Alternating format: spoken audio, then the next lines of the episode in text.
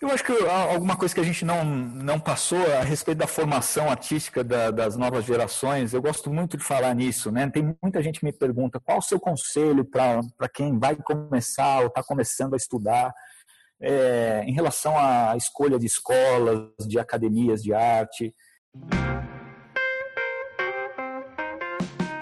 Começando mais um Arte Academia Podcast, um bate-papo sobre pintura e desenho acompanhado de histórias inspiradoras.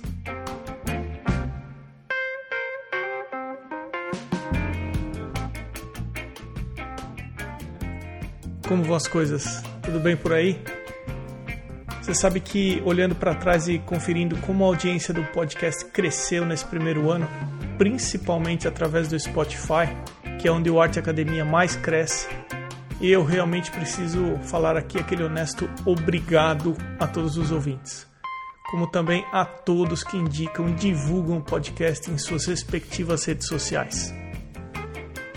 Isso faz com que o podcast atinja ainda mais pessoas que gostam de desenho e pintura. Sempre que você compartilhar algum episódio, não deixe de marcar o perfil arteacademia underline. A minha meta era lançar simultaneamente ao episódio de um ano um novo site Arte Academia que eu venho trabalhando faz mais de dois meses, mas não foi possível. Eu confesso que eu coloquei todo o esforço que eu tinha, mas eu não consegui. É frustrante. A quantidade de detalhes envolvendo um site novo, a gravação e edição dos cursos, todos os detalhes e decisões que devem ser tomadas fazem com que esse processo todo pareça algo sem fim, simplesmente interminável. Parece que eu não consigo terminar nunca. Bem, o que dá para falar é que o lançamento está próximo e o arteacademia.com.br vai deixar de ser apenas um site que hospeda o podcast para se transformar numa plataforma de ensino de desenho e pintura, inclusive com cursos gratuitos. A comunicação sobre novidades e promoções exclusivas sempre vai acontecer diretamente através do e-mail. E para isso basta cadastrar o seu e-mail no site. Lembrando que o Arte Academia não envia spam. O podcast hoje conta com alguns apoiadores formais. Eles foram até o arteacademia.com.br, clicaram em Apoie o podcast e escolheram entre as três opções possíveis. O apoio através de um valor simbólico, eu estou falando de 10 reais mensais, mas super importante para o podcast. São eles, arroba Irmigard, underline desenha, arroba Pellegrini Ivana, arroba Ana Frevi, arroba Fabiano Araújo Artist, arroba Barbizon Atelier, arroba O Artista Criativo, arroba Mônica Mendes Artista, arroba Sérgio underline Fuentes underline Ilustra. E os mais recentes apoiadores, arroba Rogers.artist e arroba Duarte underline Vaz underline, o Vaz com Z no final. O podcast tem também apoiadores anônimos. E também vai aqui o meu muito obrigado a eles. Agora vamos para o nosso bate-papo de hoje com ninguém menos que o doutor Alexandre Heider. É o correto falar é Alexandre Heider? É Heider, é um nome germânico, né? Meus avós vieram da Áustria, é, é como Schneider, né? Então é EI, você fala aí Heider, mas engraçado, na escola eu sempre atendia por Heider, que é a, a pronúncia aportuguesada.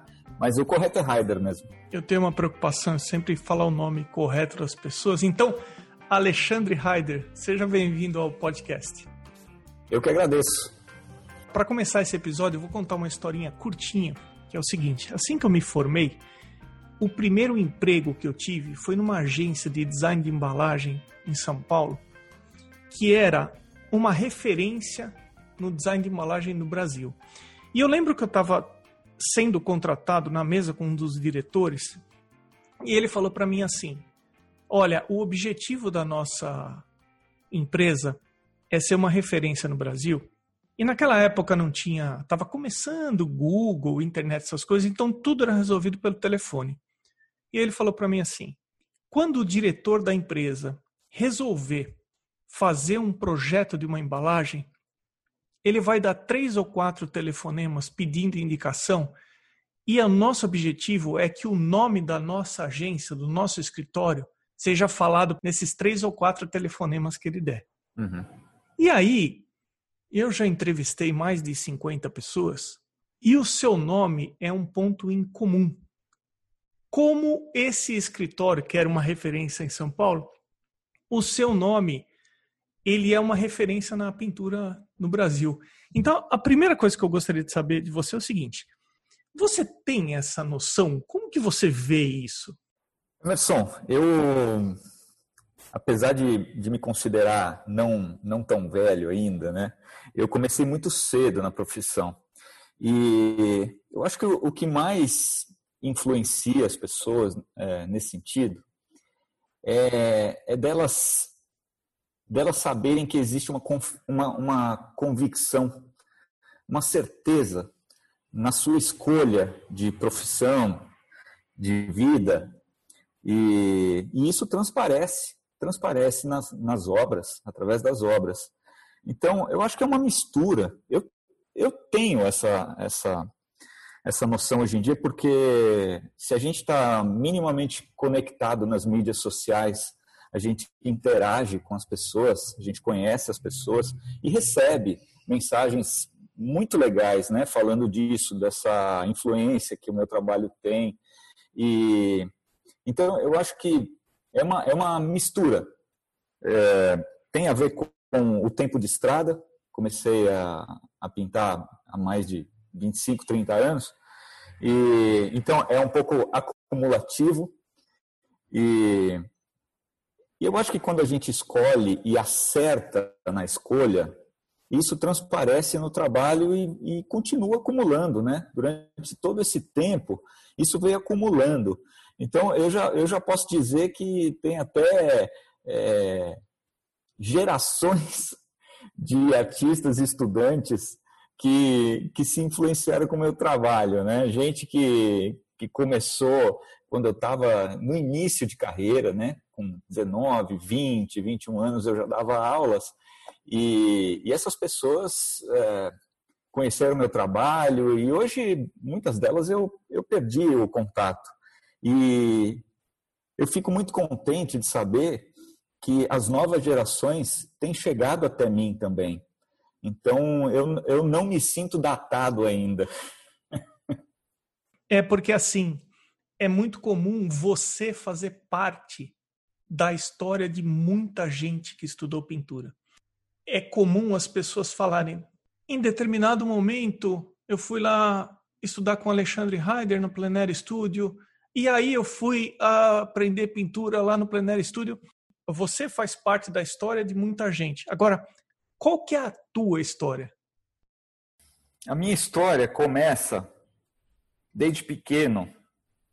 Eu eu nasci, cresci numa, numa casa repleta de quadros. E eu acho que isso faz muita diferença para uma criança, para um adolescente ter contato e, e ter um repertório visual que vai se formando e vai amadurecendo com o tempo.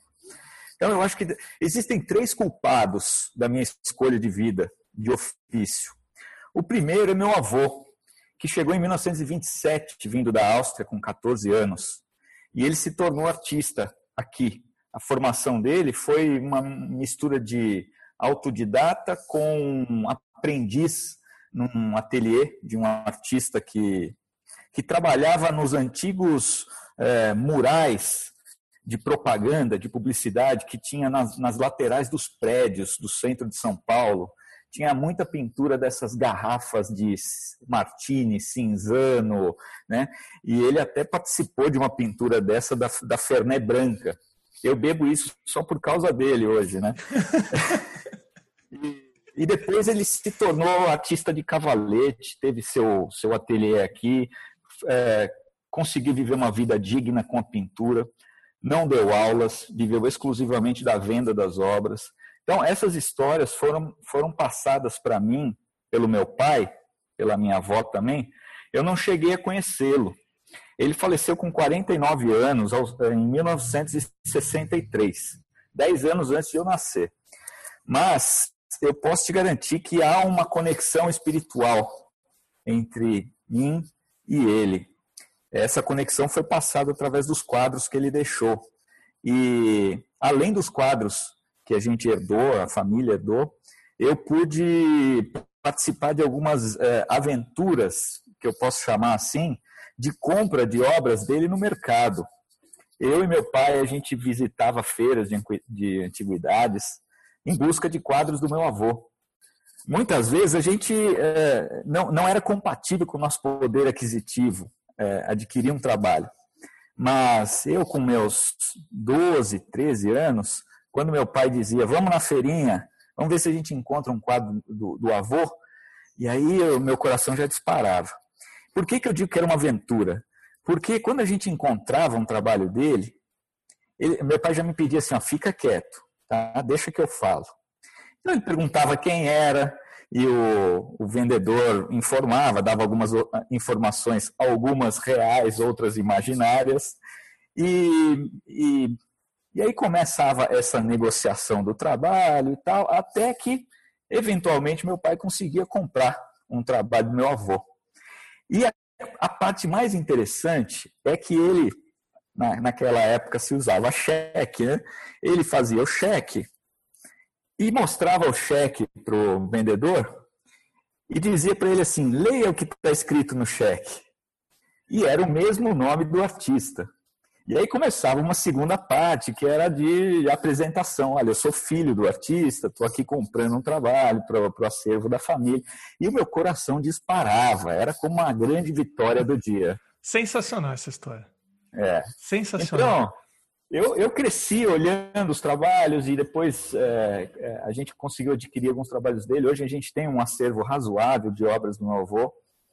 E, e, e nessa feirinha, a gente chega no segundo culpado por eu ter escolhido essa profissão, que é o meu professor Luiz Pinto. É, o Luiz Pinto tinha um stand nessa feira, que era uma feira muito tradicional de São Paulo. Ela acontecia no, no estacionamento do Shopping Guatemi. E todo domingo era sagrado, a gente ia na feira, primeiro para ver os quadros do, do, do, do OPA, né? Do, do, avô, se a gente encontrasse, era uma alegria. E numa dessas idas, nós encontramos a, o estande do, do Luiz Pinto. E eu me deparei com as mais belas paisagens que eu já tinha visto pintadas na minha vida. Né? Então, naquele momento eu tive uma, um estalo, uma certeza de que era aquilo que eu queria fazer. Primeiro eu, eu tinha que saber quem era esse artista, da onde ele tinha vindo, se ele dava aula. E, e, um, e uma pessoa do meu lado, para você ver como são as coisas nessa vida, uma pessoa apareceu do meu lado, um japonês, e ele olhou para mim e perguntou: Você gostou do trabalho dele? Gostei, gostei muito. Pois é, eu faço aula com ele. Você quer fazer aula com ele? Poxa, seria uma honra para mim fazer aula, né? Que eu idade tinha, você eu, tinha? Eu tinha 17 anos. E na semana seguinte eu tinha começado a fazer aula com o Luiz Pinto. Agora, voltando um pouquinho, é, três anos antes, eu tenho que eu tenho que comentar que existe uma pessoa também muito importante nessa minha escolha de vida, que é o meu ex-cunhado, o meu ex-cunhado, ele fazia Pan-Americana de Artes, e um certo domingo ele levou um monte de tralha de material de pintura, de desenho na, na nossa casa, e, e botou todo mundo para desenhar, para pintar. Então, meu pai, eu, minha irmã, a gente fez uma, um, um encontro artístico. E, e ele sugeriu que a gente fizesse e tal. E eu escolhi um quadro do meu avô para copiar. Então eu tinha 14 anos. Peguei um papel, eu lembro, era um, uma cartolina, é, sem preparar nada. Peguei as tintas a óleo, primeira vez que eu mexia com tinta a óleo, peguei as tintas comecei a, a copiar um quadro de rosas que tinha do meu avô. No meio da tarde, eu percebi que todo mundo tinha parado de desenhar e de pintar e estavam só assistindo a mim. E aí eu percebi, e os outros perceberam que tinha alguma coisa ali que poderia dar certo no futuro, né? E foi então que a gente começou a se encontrar com mais frequência durante os finais de semana. Então, eu deixo esse crédito para o Fábio, que foi quem, quem me introduziu né, nesse, nesse, nesse fazer artístico. Porque, para mim, antes disso, eu era só um contemplador dos trabalhos do meu avô. E aí depois acho que as coisas começaram, depois que eu, que eu comecei a fazer aula com o Luiz, é, as coisas começaram a, a, andar por si só, né?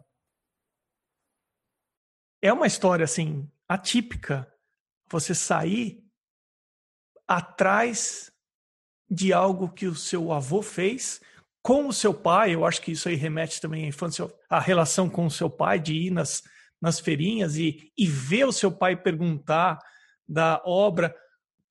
Como que ele abordava? Como que ele sabia que tinha sido feito pelo pai dele? Ela era pela assinatura, alguma marca que ele deixava? Eu acho que isso tem a ver com o que o artista profissional busca durante toda a vida, que é um estilo próprio de pintura. Ele, eu, eu acredito que 70%, 80% da produção dele, que era um artista realista, figurativo, acadêmico, enfim, é, era voltado para o tema das rosas. Então, eu tenho catálogos de exposições dele com, com assinaturas de, de clientes e algumas anotações dele.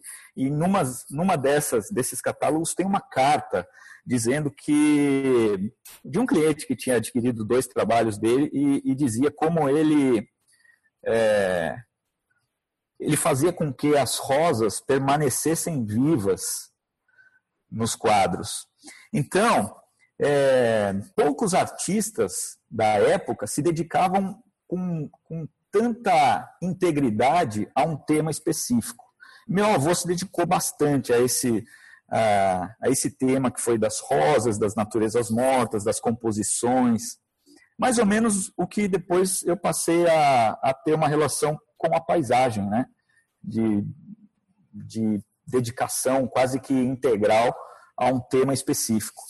Então, de tanto fazer e, e por ter produzido mais de 5 mil obras durante a carreira, ele passou a ter uma marca registrada. E quando, quando a gente se deparava com o trabalho dele na feira, tinha a feira do MASP também, tinha alguns leilões que a gente visitava, mas na, na, naquele momento meu pai já me dava uma cutucada e falava, quadro do velho ali. Alexandre, você ainda procura por quadros dele ou não? Eu procuro e sou procurado, porque hoje em dia tem algumas pessoas que me ligam, que mandam mensagem: olha, eu tenho dois trabalhos do seu avô aqui, eu vi que você tem o mesmo nome, você é filho, é neto. Ah, alguns marchantes que me conhecem já sabem: ó, oh, apareceu um quadro aqui no leilão, vai entrar em leilão, você quer dar algum lance e tal. Hoje já é um pouco menos, né? Eu tenho um, eu tenho um acervo razoável de obras dele e hoje em dia eu sou um pouco mais seletivo. Teve uma época que eu comprava tudo que eu podia. E aos poucos você vai criando um, né, um, acervo e, e, eu vou procurando especialidades né, dele, que são um pouquinho mais raras de se encontrar. Mas como um artista presente no mercado de arte nacional é, de forma muito vigorosa entre as, entre as décadas de 40 e 60, é, tem muito quadro dele no mercado. Mais da metade está no Rio de Janeiro, que era capital federal na época, e era onde o mercado de artes acontecia. Então, muitas vezes, ele, ele botava 50, 60 quadros num caminhão e levava para o Rio de Janeiro, ficava um mês expondo lá. Então, obras dele dá para encontrar, sim. Até hoje me emociono, às vezes recebo imagens. Quando eu não, não tenho tanto interesse em comprar, eu peço que a pessoa fotografe e mande para mim, para pelo menos eu catalogar a obra. Eu acho que não existe melhor definição para o conceito de deixar um legado, né? Porque ele continua presente na família, vindo de, de diversas direções, de diversas pessoas que ele deixou a coisa espalhada por aí, né? É. E meu pai também tem um, um, um, posicionamento dentro dessa constelação familiar muito interessante, porque ele, ao mesmo tempo, é filho de um artista profissional e pai de um artista profissional, e eu digo até uma certa reticência, né, essa, essa questão de eu não ter conhecido meu avô, porque você sabe que ele fez meu pai prometer para ele que, que ele não seria artista. Porque, como diz meu pai, é, era possível que ele não tivesse a mesma sorte que o velho teve e que era um, uma, uma é, um misto de agonia e êxtase mesmo a, a escolha ser artista. Então, para ele, o filho fazer um, um, ter uma formação científica ou algo que pudesse dar, dar um futuro era muito importante. Então, meu pai, meu pai leva um pouquinho dessa é, dessa frustração, mas ao mesmo tempo ele se realiza através do meu trabalho. Até hoje eu recebo ligações diárias do meu pai que me acompanha, qualquer vitória que eu consiga, eu, eu tenho que informar ele e ele está muito presente desde sempre na minha carreira. É, legal é que ele prometeu que ele não seria, mas ele não prometeu que o filho dele não seria, né? Então o filho dele seguiu. Pois é. Agora, para quem está ouvindo o podcast, como que é o nome do seu avô? Para as pessoas que têm curiosidade de ver o que ele fez? Ele começou a carreira assinando Georg Reider, que era um nome é, germânico, né, Jorge, e depois ele passou a assinar Jorge, porque ele tinha um irmão que era pintor também. E o irmão morava no Rio de Janeiro e começou a assinar, chamava-se Carlos Reider, ele começou a assinar um C parecido com G para aproveitar a fama do, do, irmão mais velho, né? E, e, meu avô ficou meio ressabiado com essa história. Porra, né? É, ele recebeu uma ligação de um marchand lá do Rio, falou: Jorge, nós estamos achando quadros seus aqui um pouco diferentes do que você pinta e tal. Ele não deu outra, pegou o ônibus e foi lá ver o que que era. E aí percebeu que era o irmão que estava pintando. Eles não tinham muito relacionamento. E depois ele passou a assinar Jorge, mudou para maneira a portuguesada de assinar. Então você vê que são histórias acumuladas durante tantos anos. Né? Sensacional. Agora eu queria pegar um momento que você falou que você começou a fazer aula com Luiz Pinto e eu gostaria de seguir cronologicamente a partir daí. Qual foi a sequência na tua carreira a partir daí? Eu comecei a dar aula com 19 anos. Eu estudei com o Luiz dos 17 aos 19. Foram três anos. Porém, foram três anos que valeram por dez, porque, ao mesmo tempo, eu entrei na, na faculdade de comunicação, fiz comunicação social na FAP e fazia também desenho na Pan-Americana. Então, eram três, os meus três cursos e, e naquele mesmo momento, meu pai me fez prometer que se eu quisesse ser artista, eu tinha que ter um canudo, primeira coisa, você consiga um canudo. E segundo, que você, se você precisar de uma profissão, você tem uma profissão. É, e, e, e, segundo, é, nunca precise de dinheiro para manter sua arte.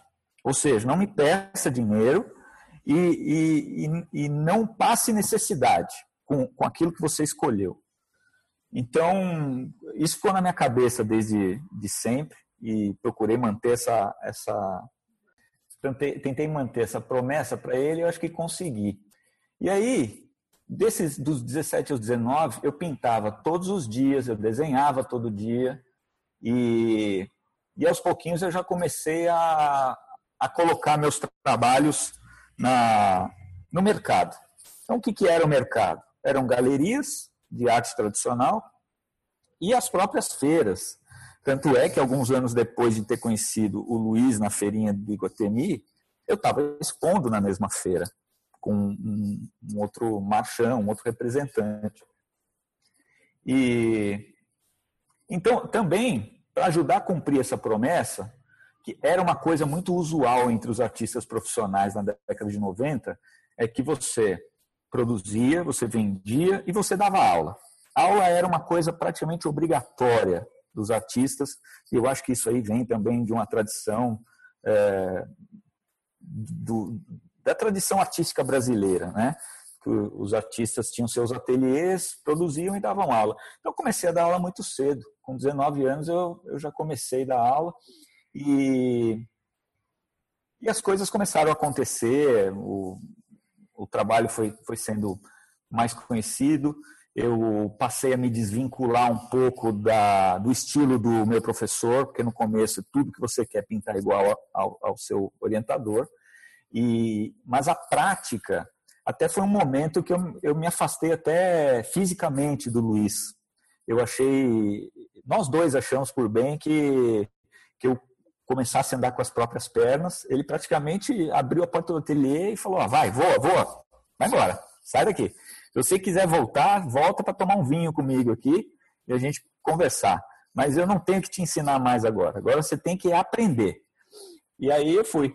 Então foram, foram alguns anos de bastante dedicação e, e por situação do mercado, né, do final da década de 80, começo da década de 90, o mercado era muito receptivo ao tipo de trabalho que eu fazia.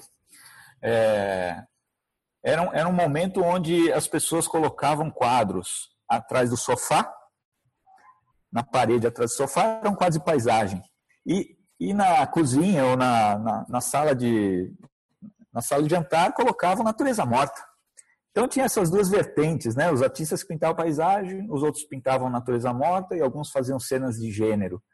E com isso a coisa foi foi caminhando, foi evoluindo até o momento que eu consegui adquirir o meu estúdio, meu ateliê próprio. Aí, aí foi um, uma, uma mudança né, de, é, de ciclo. Um, comecei um novo ciclo com o, o ateliê próprio. Depois de tantos anos dando aula, que tipo de assunto que você acha que as pessoas que resolvem aprender pintura encontram mais dificuldade? Essa é uma pergunta muito interessante, Emerson, porque a, o fazer artístico sempre atraiu pessoas de outras profissões. Então, nós recebemos aqui no estúdio artistas amadores que são médicos profissionais, advogados profissionais, engenheiros profissionais, arquitetos profissionais. Só que, é, como algumas pessoas já disseram aqui em entrevistas passadas do, do podcast, quase toda criança começa a desenhar. E alguns param, outros continuam. Dos que param, muitos retornam depois da vida estabelecida. Então, é, essa característica de receber pessoas já com uma vida é, estabelecida é, era, uma, era uma constante nas minhas aulas. Então, existiam momentos que o perfil era, era de alunos que eram senhoras é, de meia idade, já tinham criado seus filhos, e aí queriam ter alguma, alguma produção própria. Né?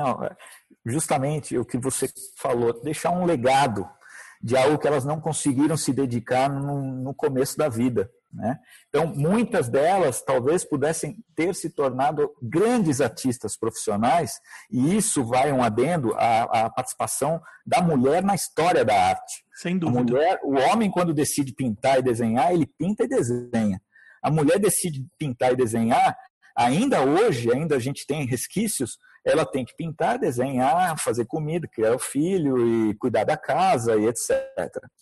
Então, é, muitas delas retornam ao, ao ateliê depois de uma certa época e eu recebia e, e oferecia formação para quem viesse me procurar. Depois de um tempo, o perfil começou a mudar um pouco. Eu acho que até pelo posiciona meu posicionamento de professor, é, passei a dar mais atenção aos, aos conceitos, aos fundamentos da pintura. E com isso é, mudou-se um pouco o perfil das pessoas que, que me procuravam, que eram é, perfis de pessoas mais jovens e que queriam uma formação, uma capacitação técnica para seguir com a arte adiante como profissão. Não necessariamente uh, puramente o artista plástico, mas ilustradores, animadores, gente que trabalha com desenho de alguma forma. E, e, isso segue até hoje, né? O estúdio agora é um mix de pessoas de todas as idades, com, com, é, com situações distintas em relação ao desejo de fazer arte na vida, e a gente se dá muito bem. Tá, deixa então eu refazer a minha pergunta, que talvez a minha pergunta não foi bem feita. Você encontra alguma dificuldade em comum com as pessoas que vêm estudar com você? Ou não existe? Cada um apresenta um tipo de superação? Eu acho que o mais uh, a, a, dificuldade que mais aparece está é, tá rela relacionada com a ansiedade de se ter informação e já ter um resultado. E, e, e o tempo de dedicação que você precisa passar, você precisa, como, como orientador, o professor ele precisa é, deixar bem claro de que o desenho e a pintura são ofícios muito sérios. E quando a pessoa compreende isso, ela, ela se entrega, ela se abre ao orientador. Então, ela faz o que for possível para crescer. E muitos não conseguem passar essa arrebentação. Fica na, na questão do uma mistura de passatempo com terapia ocupacional. Muitas vezes, depois de algum tempo, essas pessoas conseguem passar essa arrebentação e perceber que uma coisa é receber a informação e a outra coisa é adquirir conhecimento. Esse conhecimento ele vem depois de muita prática, prática incessante. Então, quando a pessoa compreende isso, ela começou a entender o que é a arte. Eu queria aproveitar um pouquinho e te perguntar sobre equipamento, sobre marca de tinta, sobre o que você prefere, porque de vez em quando eu recebo uma ou outra mensagem perguntando sobre coisas mais específicas. Por exemplo, você prefere pintar em painel, pintar em tela? Que tipo de, de tinta você usa? O que, que você recomenda no geral? Quando eu comecei a fazer aula, Emerson, eu pintava sobre placa de Duratex com uma camada de tinta PVA. Era o suporte mais em conta, mais acessível e voltado para o, o ganho de quilometragem, como diria meu professor. Você tem que ganhar quilometragem. Então, se você tiver apego ao teu material, ao teu suporte, você vai sempre ter uma resistência em relação à produtividade. Então, eu, eu separo em duas partes. O material que é voltado para os estudos, quanto mais simples for, melhor. Então, eu tenho, eu, eu faço suportes com papel roller, com gesso acrílico, eu faço suportes com, continuo pintando sobre MDF, é, Duratex com gesso acrílico, com PVA, são bases bem simples para você não criar apego ao processo de, de fatura, de você estudar. E, e você tem também o material, que é considerado material profissional, que é mais usado para um trabalho definitivo, né? uma encomenda, um, um, trabalho que você vai colocar no mercado para venda. Então, são essa, esses dois materiais. Eu me dou bem com as duas coisas. Eu, eu acho que é importante o artista experimentar diversas situações de suporte, de uso de material estudante. Se for possível, investir no material profissional, conversar com artistas que têm mais experiência, encontrar a sua maneira né, de adaptar o teu, o teu processo de trabalho ao um, a um suporte que seja relacionado àquilo. Então, é, tem, tem até uma, uma questão interessante, um, um artista falou para mim uma vez, o artista profissional com muita experiência consegue pintar em material estudante. O estudante precisa do material profissional. então, se você tiver condições de ter o melhor material, começa direto com o melhor material, né? Mas a gente sabe que, principalmente na realidade brasileira, hoje, mais do que nunca, né? É, a gente tem muita dificuldade de acesso a materiais profissionais de, de alto rendimento, de alta qualidade. Quando você aceitou participar do podcast, e eu vou falar aqui mesmo aqui no meio da, da, da, entrevista, eu fiquei lisonjeado e eu sou muito grato de você ter aceitado participar do podcast. Muito obrigado. E quando você me retornou o e-mail falando, ah, Emerson, beleza, vamos marcar tudo, eu falei assim: se tem uma pergunta que eu gostaria de fazer para o Alexandre, é essa. Então vamos lá, Alexandre. Depois de tantos anos pintando, o que você ainda busca conquistar através do teu trabalho.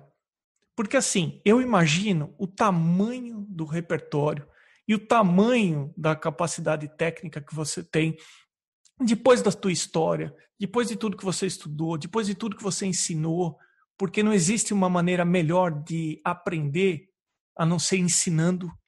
E aí eu fico pensando, um artista com o gabarito do Alexandre, nesse ponto da carreira dele, o que ele ainda busca? Eu busco manter o frio na barriga na frente de uma tela branca. Porque a tela branca, ela é a mesma para o iniciante e para o artista experiente. É, eu já ouvi falar muito sobre artistas que encontram uma fórmula de trabalho e seguem por essa fórmula. É um voo de cruzeiro, vai te manter estável, você descobriu uma maneira de, de se comunicar e você vai seguindo. É, eu já passei por momentos da, da minha carreira onde eu, eu procurava explorar mais as questões que eu já dominava e produzir, ganhar produção. Eu, eu vou ser sincero contigo, eu vendi muito, eu já vendi muito quadro. A maioria dos quadros que eu pintei estão em casas de clientes. Né? Muito, muito pouca coisa tem comigo. Então, isso é um resultado é, que muitos artistas buscam, que é colocar seu, seu trabalho no mercado de artes. E, e depois de tanto tempo, o que, que me dá o frio na barriga? Então, é, eu acho que o, o mais, é, o, o elemento mais desafiador é você limpar o olhar a cada dia e a cada dia você encontrar algo que lhe mova visualmente a transmitir aquilo para o seu trabalho, que seja um desenho, um carvão, um trabalho em acrílico, uma aquarela ou um trabalho finalizado em óleo. É... Eu acho que esse é o, é o grande desafio de uma forma geral. Em se tratando de desafios técnicos, o, o que eu presto muito atenção hoje em dia é aproveitar o processo de trabalho e saborear o processo de trabalho do início ao fim, desde a escolha do tema, do conceito, escolher a minha tela, o meu suporte, escolher a minha paleta de cores, é, saber qual pincel eu vou usar, qual abordagem eu vou usar naquele determinado trabalho.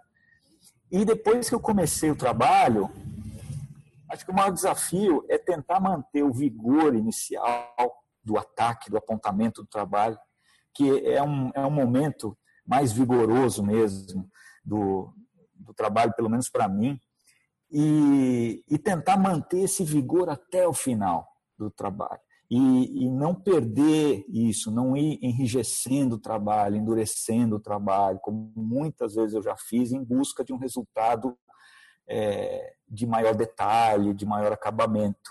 Então, o que eu busco hoje em dia, Emerson, é, é poder parar o meu trabalho em qualquer momento que eu quiser.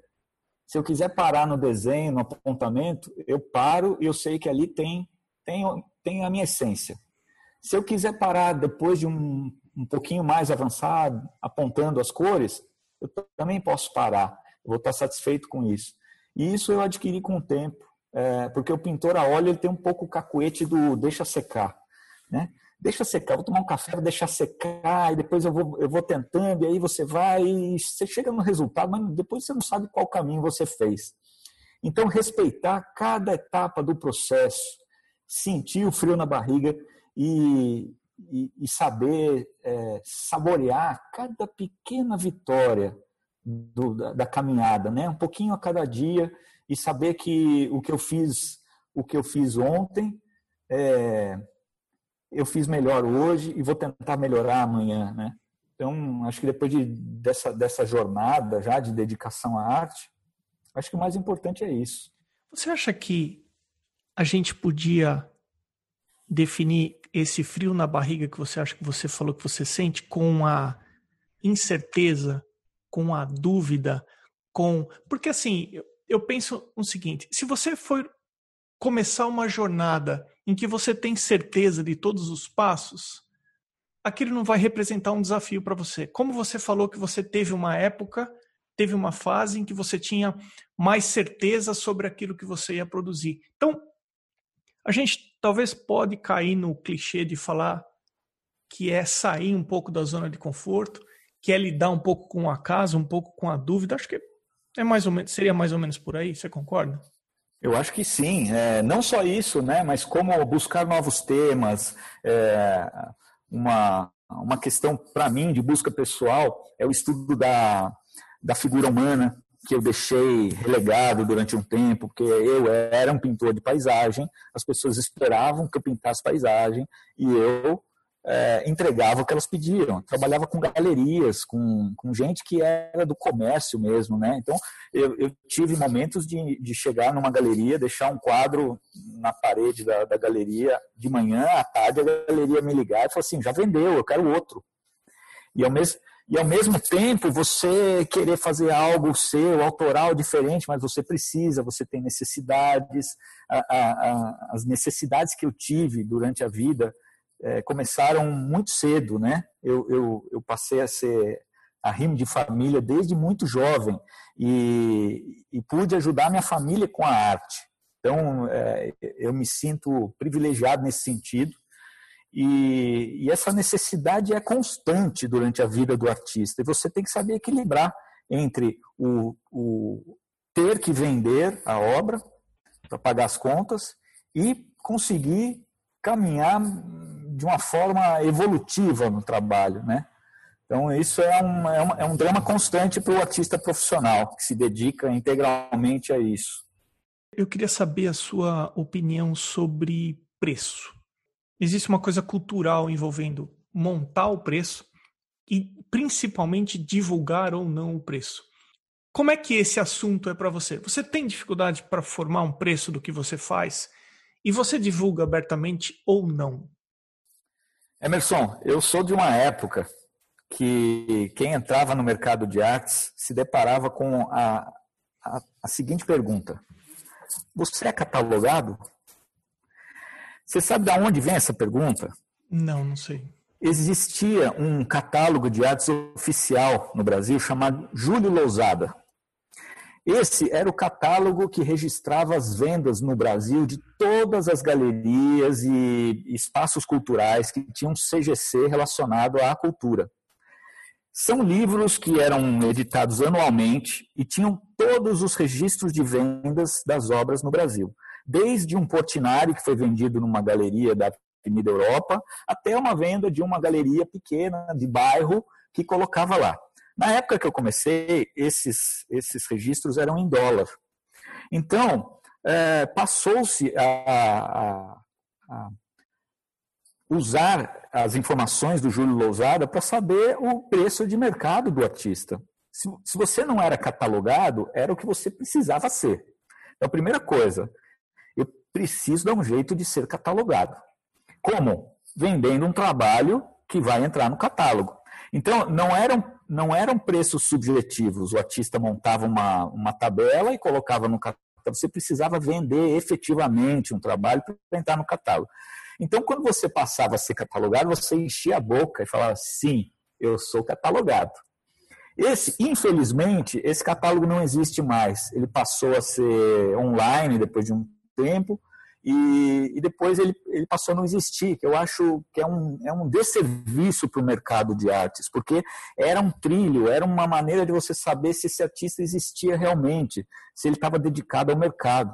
Então, depois, é, eu acho que são 15 edições do Júlio Lousada, eu estou catalogado a partir da, da sétima, eu acho. E da sétima até o final, sempre, todos os anos, eu, eu tinha vendas registradas. Então, com isso, você pode acompanhar a evolução do preço de mercado de um artista sem uma especulação que você não sabe de onde é. Ah, o artista ele faz o preço pensando no tempo disponível que ele leva, na dificuldade do tema. É, tem até uma brincadeira, tinha um artista chamado Clodomiro Amazonas, que era um paisagista da década de 50, e ele fazia muito IP amarelo. E ele cobrava o quadro pela quantidade de IPs amarelos que ele punha no quadro. Então, tem maluquice para tudo, né? Para você desenvolver o seu preço de mercado. E nessa de catalogar, de ser catalogado, de vender nas exposições, eu, eu tive um parâmetro para criar o meu preço, até o momento que eu desenvolvi minha tabela. E essa tabela eu fui adquirindo como um mantra mesmo. É, se você me pergunta o preço de um quadro, eu vou aqui no arquivo, abro minha tabela e leio sem, é, sem nenhum problema. Eu vou ler para você, ó, meu, meu preço mercado é esse, metro quadrado, ou preço por tamanho, né, desenvolve tamanho. E, e, E eu uso isso desde muito cedo, não tem problema nenhum com preço. Agora, é, colocar o preço num site, num, numa, é, no Instagram ou numa publicação, às vezes eu ponho, às vezes não. Eu tenho um site que tem, tem um, uma loja, um espaço de venda que de vez em quando eu abro, dependendo do, do, do meu estoque de, de, trabalhos, eu abro. É quase sempre relacionado a trabalhos pequenos, estudos, sketches, então são trabalhos mais acessíveis. E aí você entra lá na loja, vai ver os quadros que estão disponíveis, tem, tem o preço, você pode comprar até pelo site, alguns trabalhos mais estudos. E trabalhos maiores é isso, recebe o e-mail, a pessoa pede o, o, orçamento, você entrega o orçamento, não vejo problema nenhum. Hoje em dia, acho que até pela questão de eu estar há muito tempo já no mercado, né? A gente está chegando no final do teu episódio. Tem alguma coisa que você gostaria de falar que eu não te perguntei, que eu não abordei, tem, envolvendo arte, pintura, enfim, tem algum assunto que você gostaria de deixar gravado aqui no seu episódio? Eu acho que alguma coisa que a gente não, não passou a respeito da formação artística da, das novas gerações, eu gosto muito de falar nisso, né? Tem muita gente que me pergunta qual o seu conselho para quem vai começar ou está começando a estudar é, em relação à escolha de escolas, de academias de arte. Eu sou, eu sou um artista formado, eu tive formação artística vindo de um ateliê particular e esse artista que me deu aula foi aluno de um outro artista que teve um ateliê e assim você vai desembocar na, na Escola Nacional de Belas Artes, na Academia Imperial de Belas Artes do Rio de Janeiro, então tem uma certa linhagem, né? mas eu não tive um ensino formal de academia. Então, quando me perguntam, e aí, eu, eu, vou, eu vou estudar na Florence, eu vou estudar no Estudo Incaminati, eu vou para Nova York, vou estudar, e o que eu, pela minha experiência e, e convívio com pessoas da, da área, eu acho assim, se você encontrou o que você quer, você decidiu que é aquilo que você quer, faça a maior, a maior pesquisa que você puder sobre isso, sobre disponibilidade de professores, de escolas, e, e, e pese, coloca num, numa balança aquilo que você realmente quer. É, eu vejo muita gente querendo, tendo um sonho de estudar numa academia de artes, sem saber exatamente quem é que vai lecionar nessa academia. Porque o estudo formal na academia, ele tem um processo, né? tem um conteúdo didático, você vai seguir aquele conteúdo às vezes você dá sorte de se deparar com um orientador que você pode chamar de mestre, que vai, que você vai seguir os passos desse esse orientador. Às vezes você vai é, conhecer artistas e, e professores é, genéricos que não vão te marcar durante a tua trajetória. Então, procure ir atrás de artistas que possam até ter tido uma formação é, acadêmica, mas não, não há a, obriga, a obrigação de se formar numa escola. Eu, eu vejo muito por esse lado. Se você admira um artista, você gosta de um artista especial, é, vai atrás dele, faz um curso, faz uma residência, conheça o trabalho. Eu, eu vejo muito por esse lado, né? De, em relação ao estudo formal. Mas procure capacitação independente da fonte de, de capacitação, procure. A arte tem muito mais a ver com informação constante de teoria e depois a prática do que é, vocação ou dom ou facilidade para fazer uma coisa. Se você tem a facilidade para fazer uma coisa, a tua obrigação de, de, buscar informação é maior ainda do que quem não tem facilidade de fazer a coisa. Porque pode ser que você perca o bonde de receber essa capacitação por conta de achar que não é necessário. A, a maneira que eu entendi o que você falou seria alguma coisa mais por procurar por um mestre, por alguém que te oriente, mais do que procurar por uma instituição. Eu entendi direito, é isso? Isso, corretamente. É isso aí. Se você é, conhece um artista, admira um artista e tem acesso a esse artista, vai atrás dele, ou compre os livros dele, ou assista os vídeos que ele tem, se ele tiver canal no YouTube, ou se ele tiver é, um ateliê que receba pessoas, vai atrás desse cara. E pode ser que seja uma segunda etapa, não sei. É, a, a, formação artística ela é longa e demorada e constante. Então, se você decidiu que aquilo que você faz e você acha que aquela formação mais acadêmica vai suprir suas necessidades, vai atrás disso. Se não, é, procure informação onde você acha que tem de maior qualidade. Como as pessoas podem conhecer o seu trabalho? Quais os canais que você está hoje em dia? Eu tenho um site que eu acho que já deve fazer mais de 20 anos. Eu procuro é, adaptar aos tempos, né? Então eu tenho o meu site que é araider.com.br. Lá tem um, um, pouquinho da minha história, do meu, dos meus trabalhos de, de acervo, tem trabalhos disponíveis de vez em quando para venda. É, tem o site do Plenário Studio, que é o, é o meu estúdio coletivo, onde eu tenho artistas convidados, amigos, e a gente tem uma comunidade muito ativa em volta que orbita o Plenário Studio. É, o Instagram, eu sou bastante ativo no Instagram, o Plenário Studio também. No Instagram é ale underline rider e o do Plenário é Plenário Studio, né? E eu acho que é isso. Acho que dá para chegar. Hoje em dia é, você não consegue se esconder mais, né?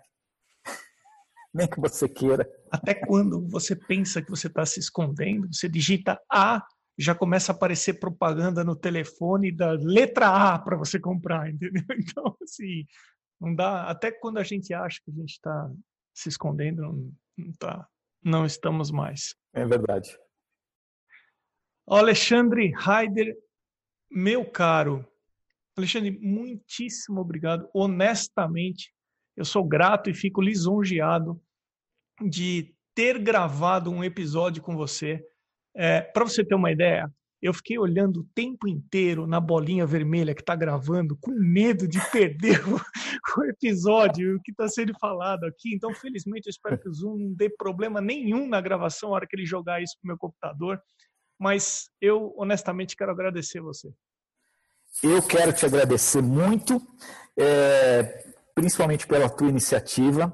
Hoje, talvez você não saiba, mas você já é uma referência na conversa artística e onde os artistas podem pegar informações sobre tudo que acontece no entorno da arte. O podcast veio para ficar, você compreendeu isso. As suas entrevistas são muito legais e as suas perguntas são muito inteligentes. O que eu deixo aqui como mensagem final é, é que a gente consiga encontrar sabedoria de levar a vida à base de café. Sabe por quê? Por quê? Porque café significa ciência, arte, filosofia e espiritualidade acentuada. Café. Pô, sensacional essa, hein? Essa é novidade. Olha, Alexandre, você é um cara. É, como é que eu posso dizer? Vai falar referência de novo, né?